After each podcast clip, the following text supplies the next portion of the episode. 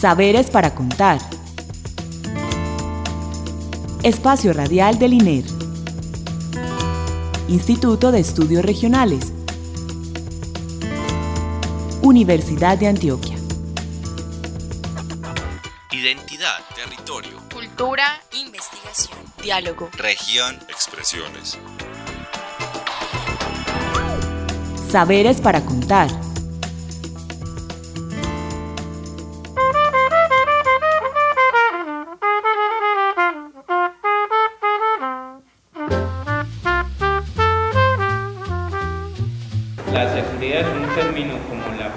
Término utópico y, abarcativo y abarcativo de un todo.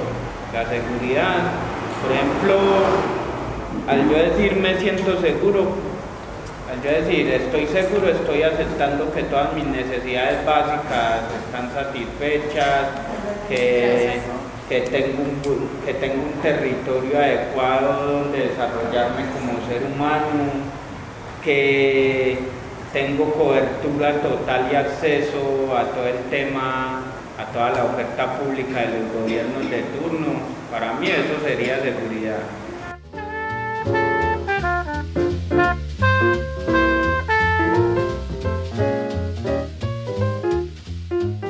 Buenas noches. Mi nombre es Clara Inés Aramburo en la conducción del programa Saberes para Contar, el espacio radial con el que el Instituto de Estudios Regionales quiere compartir con todos ustedes los conocimientos que producimos en, el INER, las investigaciones y nuestras investigadoras, investigadores con quienes lo producimos.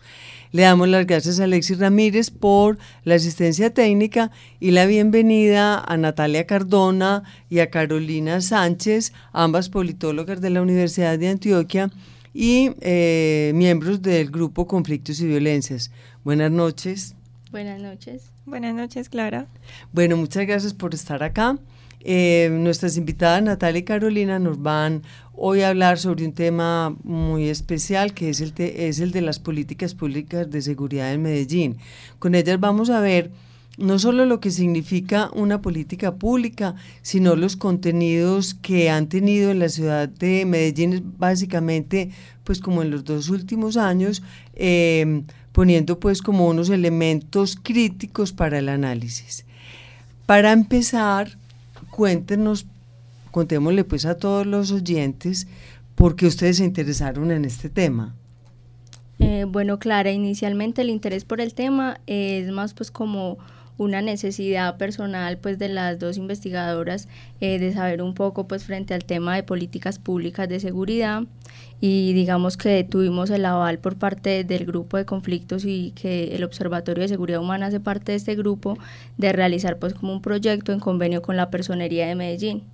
Eh, digamos que este, este proyecto tiene la necesidad de mirar cuál es la situación de inseguridad que viven las personas y cuáles son las soluciones que se están dando frente a esta situación de inseguridad. Esa es pues como la necesidad y de ahí parte el proyecto. ¿Pero es solo una necesidad personal o es una necesidad política, una necesidad académica, una necesidad investigativa, algo que con, con esta inquietud ustedes puedan resolver? pues precisamente es una inquietud personal, pero que se ve reflejada en una necesidad colectiva de entender qué es lo que pasa en la ciudad en términos de política pública y de dar algunas recomendaciones y sugerencias a las comunidades, incluso a la administración municipal, eh, frente a este tema. Natalia, ¿querías decir algo?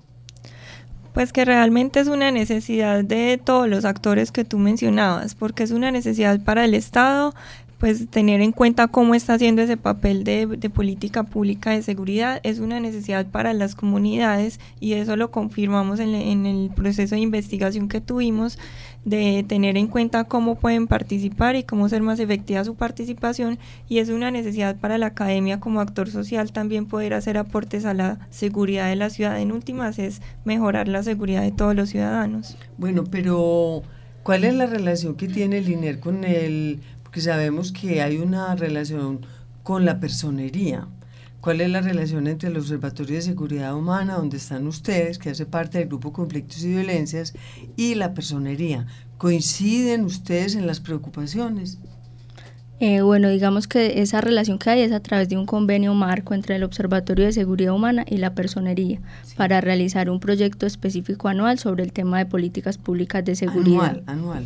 Sí, es de manera anual. Eh, digamos que la, la, necesidad está de ambos lados. La Personería pues tiene dentro de sus funciones misionales hacer seguimiento al plan de desarrollo pues de la administración municipal y dentro de esto las políticas que se ejecutan y por parte del observatorio pues está la necesidad de mirar cuáles son las políticas que en el tema de seguridad se están ejecutando en la ciudad. Y para comenzar ya más específicamente el tema de políticas públicas, pues demos como una eh, definición o, qué es una política pública. ¿Qué es una política pública? Porque eso vamos a hablar. Políticas públicas de seguridad de Medellín. Bueno, digamos que en términos generales y desde los autores pues que se han trabajado, eh, las políticas públicas son pues como una serie de acciones para resolver una situación problemática, en este caso la situación pues de inseguridad. Desde el observatorio adicionalmente se le ha dado pues un enfoque de mirar las políticas públicas desde abajo, es decir, cómo esa situación de inseguridad lo perciben las, los que están sufriendo verdaderamente el conflicto o la violencia en sus propios territorios. De ahí entonces que nosotros hablemos de política pública mirando la percepción de las comunidades y de los que se están viendo involucrados pues como en esta situación. Sí, pero ¿cuál es específicamente la situación de esos grupos? ¿Qué lleva a que esos grupos con los que ustedes están trabajando sientan una, unas condiciones de inseguridad? porque unos sí, porque otros no? ¿O es que todos estamos sometidos a condiciones de inseguridad? Pues realmente todos los ciudadanos sufrimos condiciones de inseguridad, pero eh, hay diferentes maneras. Primero hay diferentes clases de inseguridad. No es la misma inseguridad la que percibe un habitante de la comuna 8, una, a la que percibe un habitante de la comuna 14, por ejemplo, el poblado. Y eso por una parte. Por otra parte, que hay poblaciones, territorios de la ciudad en la cual hay comunidades más vulnerables y vulnerados que, en otras condiciones de la ciudad. Entonces de allí que sea necesario eh, proveer, analizar la manera desde la cual podemos ayudar a que la seguridad de estas personas mejore.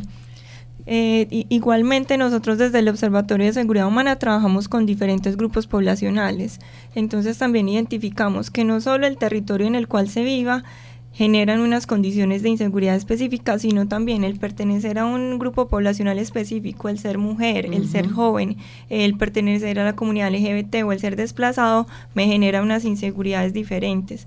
Nosotros, por ejemplo, en nuestro estudio tomamos dos estudios de caso, la Comuna 8 y la Comuna 13.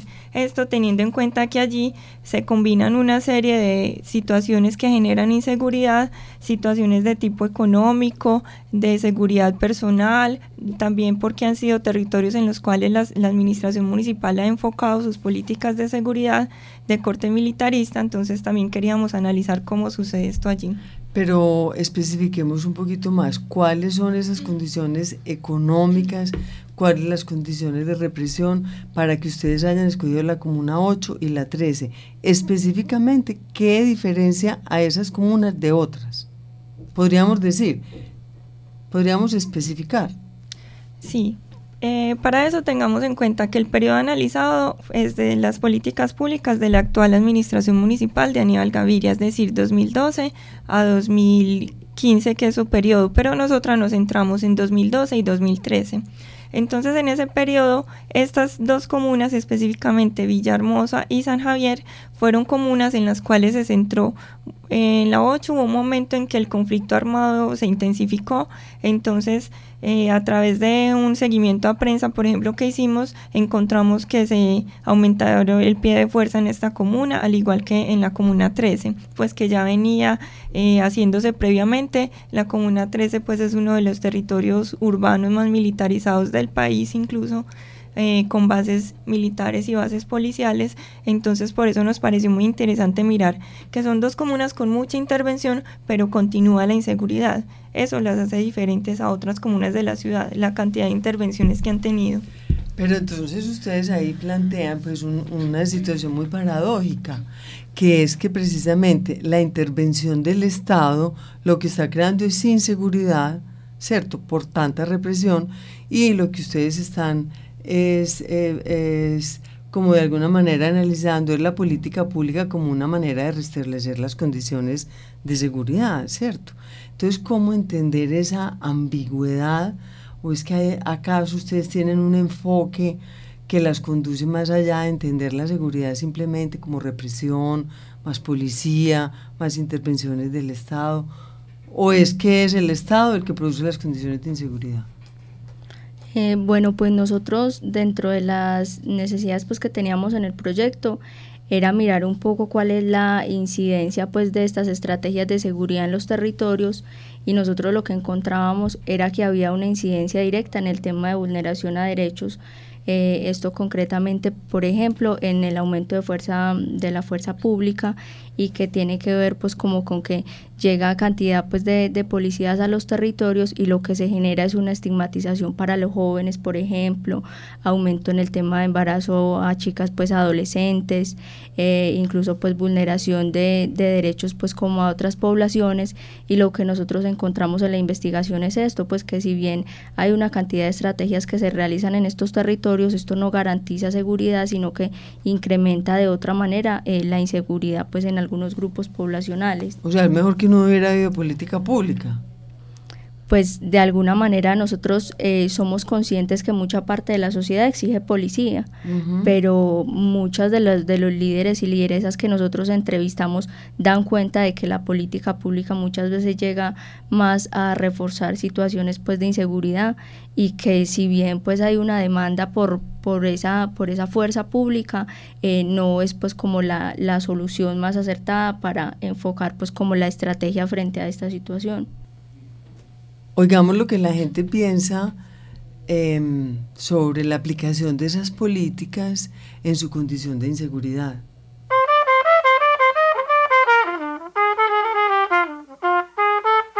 Es sorprendente de ver cómo ya la comunidad no se refiere tanto a los grupos armados, sino que se refiere más a la estadía en ese territorio, en esos barrios, en esos asentamientos, pues que es de donde proveemos nosotros como víctimas. Entonces ya nos o sea, es una, ¿sabes?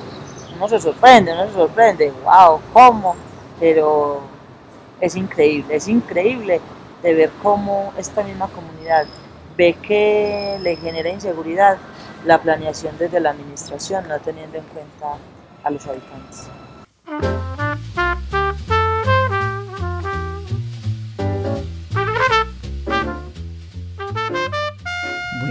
Con estos testimonios, ¿ustedes creen que una manera de hacer políticas públicas como más apropiadas, como a las incertidumbres, a los miedos, a las inseguridades de la gente, ¿cómo entonces tendría que conducirse? ¿Qué habría que hacer para que realmente una política pública realmente llegara a subsanar las condiciones de inseguridad de la gente. Porque lo que hemos visto es que hay algo paradójico. Las políticas de seguridad están creando inseguridad. Las políticas para la seguridad están creando inseguridad. Entonces, ¿cómo hacer políticas de públicas para la seguridad que generen seguridad? Bueno, Clara, un llamado que nosotros hacemos pues y que es producto de, de los hallazgos que encontramos en la investigación es que se debe escuchar a la comunidad, ¿cierto? Eh, como escuchábamos en los testimonios, hay una divergencia entre lo que la gente entiende por la situación pues, de inseguridad que vive en sus comunas. Ellos ven que la situación de inseguridad es más a causa de la planeación que se hace desde la administración municipal. Observan, por ejemplo, que el hecho de que haya megaproyectos que estén vulnerando pues como eh, sus condiciones, su territorio, que estén llevando otra dinámica a las comunas. Megaproyectos como que Carolina, perdona la interrupción. Eh, hay un caso pues concreto que lo, lo, referencian algunos líderes de la Comuna 8, pues sí es un megaproyecto que se da a nivel de ciudad, pero sobre todo en esta comuna pues que fue nuestro estudio de caso y es el tema de Cinturón Verde que con este, pues con este megaproyecto, digamos que una de las afectaciones que se está dando es que se está desplazando a personas de sus propias viviendas y se están pues llevando como a otros, a otros lugares. Esto en términos de la vulneración que a ellos les, genera es pues muy importante y si bien pues es otra, otro tema de, de discusión, la planeación, ellos lo observan como una situación de inseguridad. La lideresa, como veíamos en el testimonio, menciona que las instituciones están llevando unas dinámicas distintas a sus comunas están planeando sin contar con ellos y los están pues sacando de sus propios territorios. Pero yo sí quisiera que aclaráramos esa eh, concepción de seguridad porque una cosa es planificar sin, sin inclusión y otra cosa es crear condiciones de inseguridad. Entonces paremos un momentico a hablar qué significa el término seguridad para cómo lo maneja la administración pública y ustedes qué concepción tienen sobre la seguridad. Ahí hay un asunto muy importante para aclarar. Eh, bueno, pues precisamente la, la, seguridad, y no es tanto como nosotros lo comprendamos, sino desde la percepción pues de los líderes, tiene una serie de afectaciones que va desde sus niveles pues de condición digna, que tiene que ver con que haya vivienda, con que haya agua potable, con que haya educación, salud en sus territorios, el tema también pues como de que tengan todas estas necesidades básicas satisfechas y que para ellos esto es lo que genera seguridad, más allá de que se les, eh, de alguna manera se les genere seguridad en términos de lo personal. Administración municipal concibe que la seguridad en las comunas y para cada uno de los ciudadanos es más en términos de proteger sus bienes, eh, sus servicios y en términos pues de que no se, no se violente su integridad física. Entonces esa es la divergencia que nosotros encontramos en la investigación, que por un lado la comunidad tiene una percepción de seguridad muy amplia que abarca todas las dimensiones de la seguridad humana y que para ello la vulneración de una de estas implica que se vulneren las demás y por el lado la administra por el otro lado la administración municipal refiere la situación de inseguridad limitada a la condición de seguridad personal y a la integridad física de las personas. Entonces ese límite lo que hace ese bache eh, en la política pública. Natalia tiene algo para agregar. Realmente ahorita tú mencionabas como las políticas públicas de seguridad de esta administración están generando mayor inseguridad. Esto tiene que ver también es por la falta de participación que han tenido las comunidades para en la participación en la formulación, ejecución y evaluación de la política pública. Si uno habla con un funcionario público, seguramente nos va a decir si hemos consultado con las comunidades, pero eh, si uno mira, como Carolina lo expresaba, cuáles son las problemáticas que las comunidades sienten que les afectan su seguridad y cuáles fueron las que priorizó, por ejemplo, la administración municipal en, el, en un plan que elaboraron que se llama Plan Integral de Seguridad y Convivencia, ellos priorizaron nueve problemáticas donde se centran, por ejemplo, en determinar que en un territorio de inseguridad por el número de homicidios que hay, que es además un indicador internacional que tiene en cuenta el número de homicidios por cada mil, mil habitantes, además de la protección al patrimonio, a los bienes materiales, pero para las comunidades el no tener empleo, el no tener salud, el no tener una vivienda digna son asuntos que también afectan su seguridad. Pues algunos líderes dicen, si yo mañana no tengo con qué darle comida a mis hijos, yo no me siento segura, eso también me genera inseguridad. Además, quería agregar el tema relacionado con, con el aumento del pie de fuerza pública, que en algunos casos, pues también la gente nos dice, algunos que piden fuerza pública dicen queremos fuerza pública, pero de calidad. Es decir, no queremos que vayan bien policías o militares que estén estigmatizando a, algunas poblaciones o que estén en connivencia con grupos armados o policías que, que, no estén actuando efectivamente para garantizar diferentes seguridades que necesita la comunidad. Pero es que yo encuentro que son dos concepciones totalmente distintas de seguridad y una es pues muy relacionada a la, la, la tradicional, la seguridad eh, del Estado que entiende lo militar, la protección de la vida, de los bienes, pues lo tradicional, ¿cierto?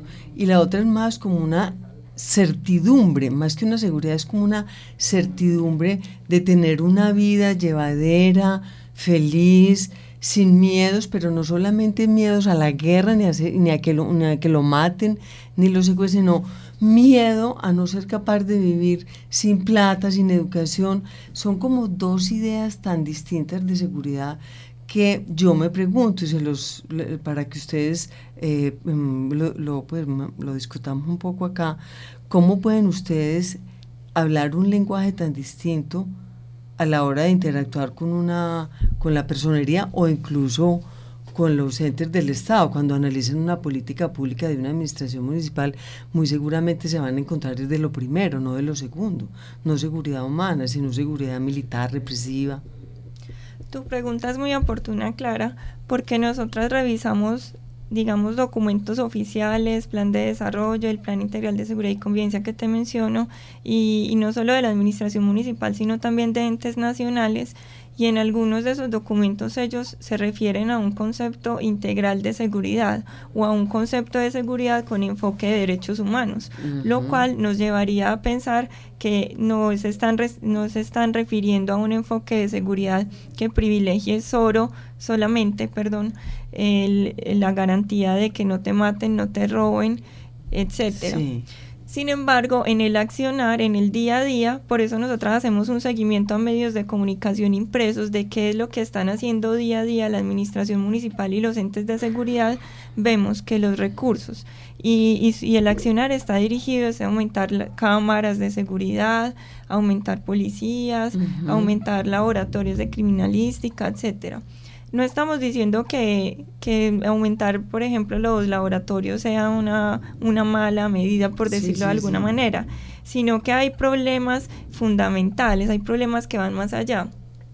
Nosotros, es verdad, trabajamos desde un enfoque de seguridad humana y, no y si bien es cierto, no pretendemos entonces eh, decirle a la administración municipal, usted tiene que aplicar este enfoque de seguridad, si es verdad que ellos dijeron que van a aplicar un enfoque de seguridad integral.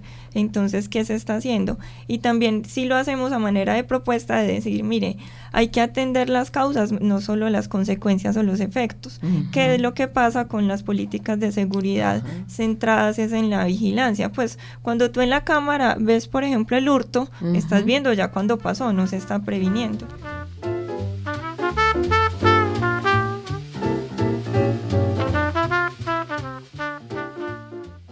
Es más dañino llamar y consultar y no escuchar que no consultar. Porque una comunidad que la convocan a hablar y después sacan otra cosa es una comunidad que deslegitima ese estado que la convoca. Y creo que eso está pasando, ¿cierto? Que, se, que se convoca y no se escucha. Y eso es más grave. Eso es más grave.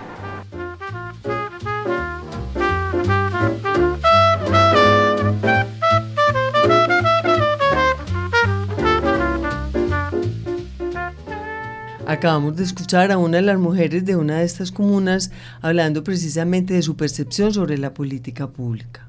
Sí, Clara. Eh, yo quiero mencionar dos asuntos específicos.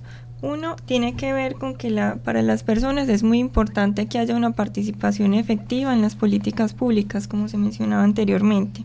Como lo decía la lideresa también que escuchábamos, ella nos pues insiste en que escuchar a las comunidades no solo es citarlas a una reunión, ¿cierto? Mm. Eh, se trata de que esas comunidades sean escuchadas y de que lo que ellas proponen sean incluidas en la formulación y ejecución de las políticas, porque pareciese que hubieran como algunas brechas, es decir, en la formulación se dice una cosa, en la ejecución se cumple parte, no todo, y se incluyen cosas diferentes. Entonces ahí es donde las comunidades no se ven reflejadas y a la vez las instituciones se ven deslegitimadas, porque ya las comunidades no creen en ellas cuando les van a consultar. Eso por un lado. Y por el otro lado es necesario, o sea, para yo tener seguridad tengo que tener mis derechos humanos garantizados. Entonces, en ese sentido, la otra propuesta de política pública de seguridad es que tenga una protección efectiva de los derechos humanos de todos los ciudadanos. Y hago énfasis en todos los ciudadanos porque no se trata de atender al que quizás nos está generando problema. Eso lo vimos en el caso, por ejemplo, de los jóvenes, cuando con programas que pretenden evitar el reclutamiento de jóvenes, se les ofrece un, paquete grande de oferta social muy importante, pero que debería ser para todos, no solo los que están en riesgo de pertenecer a grupos armados, porque los derechos humanos pues rigen permanentemente y no deben ser selectivos, sino para todos los ciudadanos. Bueno, creo que se nos está acabando el tiempo, pero antes de, de terminar, yo sé que ustedes tienen como una invitación para hacer, pero antes de eso, ¿ustedes creen que todo esto de lo que hemos hablado, que apenas hemos medio tocado, cuál es el sentido? ¿Para qué le sirve a la administración pública? Y si es posible que los resultados de todas estas concepciones de las comunidades y percepciones sobre la seguridad logren permear las políticas públicas del, del municipio. ¿Es posible eso? ¿Ese para qué? Aclarémoslo un poquito. Eh, bueno, pues yo creo que desde el observatorio trabajamos eh, día a día porque se escuche a esas comunidades que tal vez pues no, así, no han sido escuchadas y que ellos mismos también están buscando mecanismos pues de, de participar y de hacerse oír pues eh, por parte de la administración municipal. Entonces digamos que la investigación es solo una pequeña luz de, de la necesidad de la gente y la investigación pues pretende también pues como llevar eso que entiende la gente sobre las políticas públicas a la administración municipal para que haya pues un diálogo porque nosotros conseguimos pues que es a través de un diálogo entre comunidad y de alguna manera entre la administración municipal que se puede construir pues como mejores políticas de seguridad que verdaderamente atiendan las situaciones en los territorios. Y hagamos la invitación a ver si este seminario cómo nos contribuye a este tema. Carles, eh, a, ¿a dónde nos van a invitar? Listo, Clara, pues el seminario se llama Políticas y Experiencias para salir del laberinto de las violencias en Medellín. El seminario viene de una serie de seminarios que ha venido realizando el Observatorio de Seguridad Humana de manera anual. Sí. Ya se han realizado dos eh, seminarios. El año antepasado fue sobre el tema de inseguridad en la ciudad de Medellín. Se llamaba también pues Laberinto de las Violencias. Y el año pasado fue sobre iniciativas comunitarias, cómo salir de ese laberinto de las violencias. ¿Y este? Los estamos invitando entonces este año a mirar un poco entonces cuál es la mirada de esas violencias, pero desde el tema de políticas públicas. Entonces las grandes temáticas que se van a trabajar en este seminario es los enfoques que se conocen de política pública, qué es lo que se está haciendo en materia de política pública en la ciudad, eh, las metodologías, cómo se puede construir mejores políticas públicas y la mirada de las comunidades en relación a este tema de políticas públicas. Ah, el seminario de, de todo lo que hablamos hoy. O sea que están cordialmente invitados a complementar el tema en el, en el seminario, pero no nos han dicho cuándo lo van a hacer ni dónde. El seminario se va a realizar en el mes de octubre y en el próximo programa pues unos compañeros van a estar precisando eh, la fecha y el lugar. Ah, bueno, Carolina, muchas gracias. Bueno, Natalia, muchas gracias a las dos por haber participado y muchas gracias por invitarnos pues al seminario. Muy seguramente por allá estaremos. Muchas gracias, Muchas a gracias, ustedes. Clara. Esperemos que asistan. Ah, sí, muchas gracias. Bueno, tenemos que despedirnos dándole las gracias a Alexis Ramírez por la asistencia técnica. No sin antes, pues, comentarles que nos pueden escribir cualquier inquietud al programa eh, saberes para contar arroba gmail.com. También estamos en Facebook y en Twitter. Eh, estuvo con ustedes en la conducción Clara Inés Aramburo. Los esperamos el próximo lunes a esta misma hora. Eh, feliz noche y muchas gracias. Saberes para contar. Espacio Radial del INER. Instituto de Estudios Regionales. Universidad de Antioquia. Identidad, territorio, Cultura, diálogo. región, expresiones. Saberes para contar.